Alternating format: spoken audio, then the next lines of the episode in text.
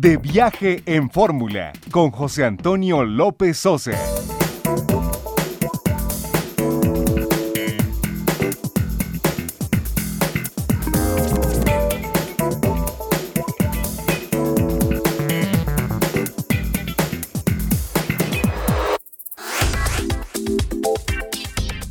La una de la tarde en punto tiempo del centro. Bienvenidos a De Viaje en Fórmula. Hoy es domingo 7 de marzo del año 2021. Les saluda José Antonio López Sosa con el gusto de todos los domingos.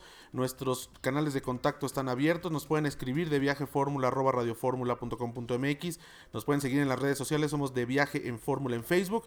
Y el número telefónico, el multilínea, está abierto allá en los estudios de Radio Fórmula Universidad 55 51 66 34 05. Estamos transmitiendo desde la Ciudad de México, desde una propiedad de Casay, aquí en el corazón de Polanco. Hemos instalado esta cabina remota. Transmitimos el día de ayer nuestro programa hermano itinerario turístico que los invitamos a que nos vean 10.30 de la mañana los sábados en Telefórmula, una de la tarde que nos escuchen en el 104.1 de FM y el 1500 de AM. Y bueno, pues los domingos, como siempre, ahora aquí a través de eh, la tercera cadena nacional, les agradecemos a quienes se sintonizan, se incluyen en esta transmisión a través del canal HD3 de Radio Fórmula 103.3 de FM en eh, Radio Digital en la Ciudad de México, también en el 1470 de AM, las repetidoras en Guadalajara y Monterrey y también a quienes nos escuchan a través de triple www.radioformula.mx. Estamos abriendo la conversación del turismo y bueno pues eh, desde un barrio como este, Polanco, donde pues tiene una, historia legendaria, era la hacienda de los Morales, toda esta zona, después se lotifica y se hace una colonia espectacular como, como lo es Polanco. Eh, nos vamos a, a mover virtualmente hasta uno de los barrios más emblemáticos de nuestro país y de nuestra ciudad y es el barrio Bravo de Tepito. ¿Por qué? Porque bueno, desafortunadamente falleció Alfonso Hernández, el cronista de Tepito. Con él hicimos, eh, Lorena Bracho, nuestra productora, Rosana Ubanel, colega periodista de la agencia F y, yo, hicimos un Tepitur de estos que hacía Alfonso Hernández hace cosa de poquito más de dos años. Y bueno, pues traemos de los archivos de, de Viaje en Fórmula esto, esta crónica que presentamos para recordar y revivir un poco el legado de Alfonso Hernández y por supuesto de su barrio bravo de Tepito. Bueno, pues queremos compartir con ustedes una experiencia de viaje que se puede hacer para los que vivimos aquí en la Ciudad de México sin salir de la ciudad, para los que nos escuchan en el resto de la República Mexicana, bueno, cuando vengan por alguna situación a la Ciudad de México. Y se trata de eh, conocer y reconocer el barrio de Tepito. Ayer hicimos un recorrido por este lugar y le agradezco a nuestra productora Lorena Bracho que esté de nueva cuenta aquí de este lado del micrófono porque eh, fuimos ayer precisamente a hacer un recorrido por esta eh, pues zona de la Ciudad de México. Lorena, ¿cómo estás? Gracias por estar con nosotros. Bienvenida. Hola, ¿qué tal, José Antonio? Muchísimas gracias por la invitación a este lado de la cabina. Este, y sí, ayer hicimos un recorrido por el barrio Bravo de la ciudad y fue bastante, bastante, bastante interesante. Pues eh, Tepito es uno de los barrios originarios que, bueno, ya se destacaron así en la constitución de la Ciudad de México.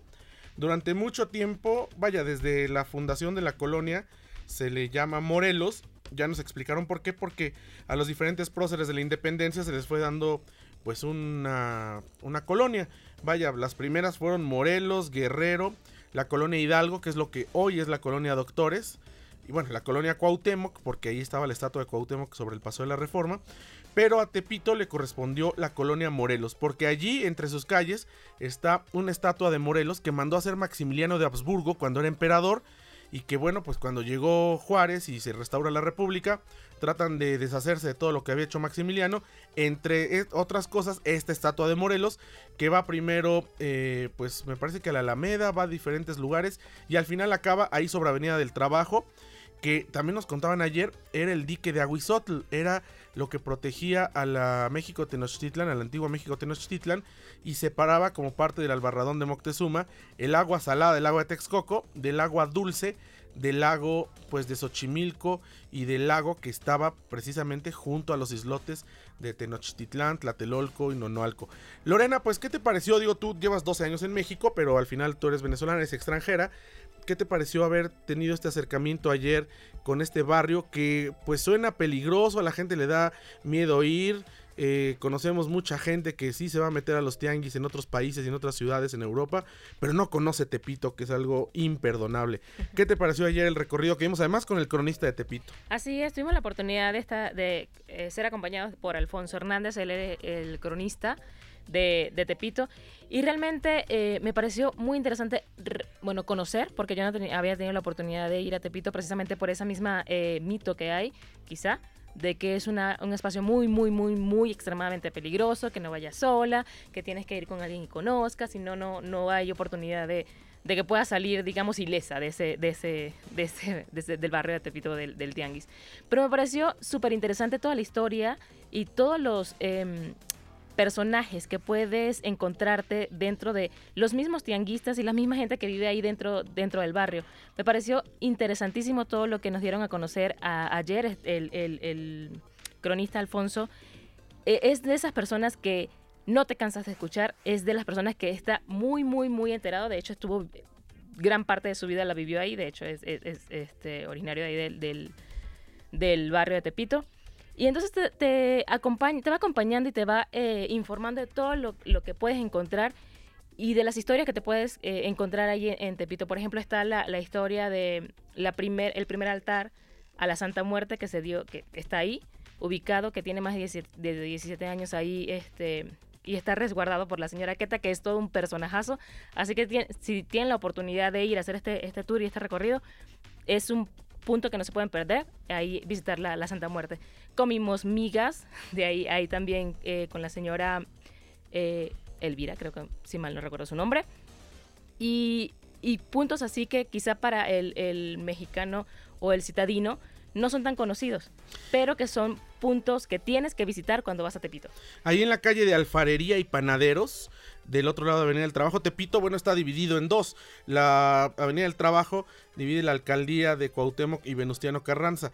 Tepito está abarcando ambas. Eh, vaya, el, altar este de la Santa Muerte que está precisamente, insisto, en Alfarería y Panaderos, en un edificio que fue reconstruido, era una vecindad, muchos, muchas vecindades de ahí cayeron en el eh, temblor, de 1985 y entonces eh, fueron reconstruidas, ya hablaremos de eso también, que es un fenómeno interesante de las vecindades, pero ahí está el altar de la Santa Muerte, que independientemente de que crea uno o no, de la religión que uno tenga, es interesante ir y entender cómo nació esta devoción, que no es algo como demoníaco, que no es algo que tiene que ver con, con brujería ni mucho menos, simplemente es eh, una devoción que nació en la Ciudad de México como en otras ciudades del mundo y que tiene muchos adeptos y que explican la naturaleza del por qué, del por qué la gente cree en ella, por qué van y le dejan cosas y es parte de la cultura urbana de nuestra capital. Entonces por eso vale la pena. Efectivamente ya a la vuelta en Panaderos están las migas de Tepito, que bueno pues son, son es de los pocos lugares en la Ciudad de México donde se pueden desayunar migas.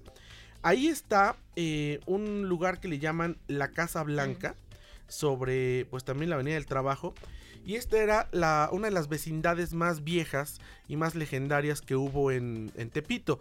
Se cayó en el temblor de 1985, fue reconstruida como departamentos, como todas las vecindades se hicieron departamentos, pero ahí se tienen pinturas donde se explica cómo era la vecindad y nos explicaba también el cronista este tránsito de ser eh, pues vecindad ahora estos edificios, cómo se pierde el tejido social porque ya cada quien tiene su departamento, ya no hay patios con puertas abiertas donde la gente convivía y esto nos explica, es parte del deterioro también no solamente de Tepito, sino de la sociedad en la capital del país y que provoca pues también al final del día y después de muchos, muchas variables, pues los problemas de inseguridad que tenemos.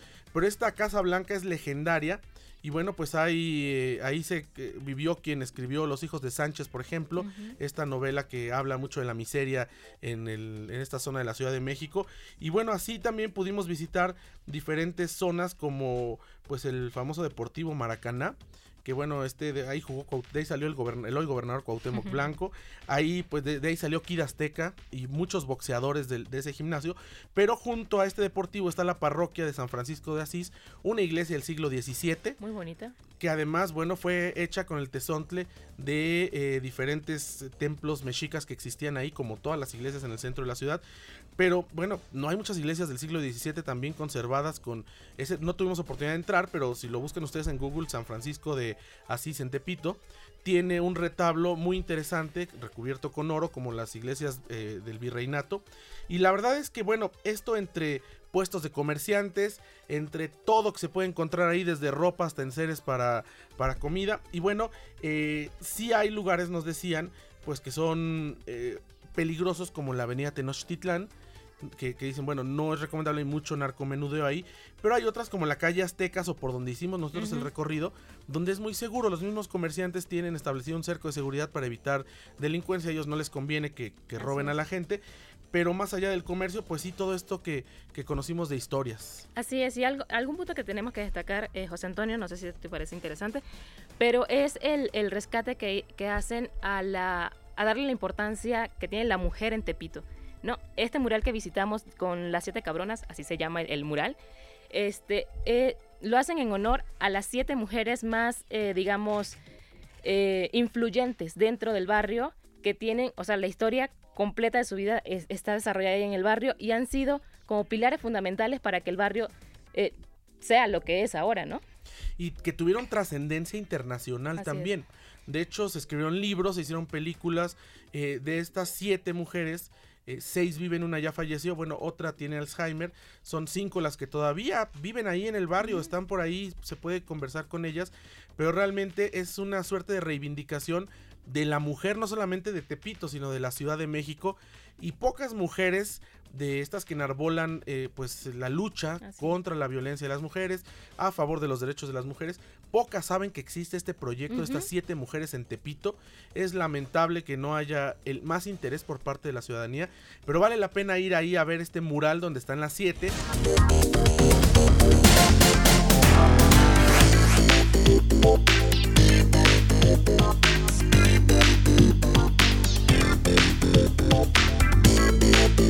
you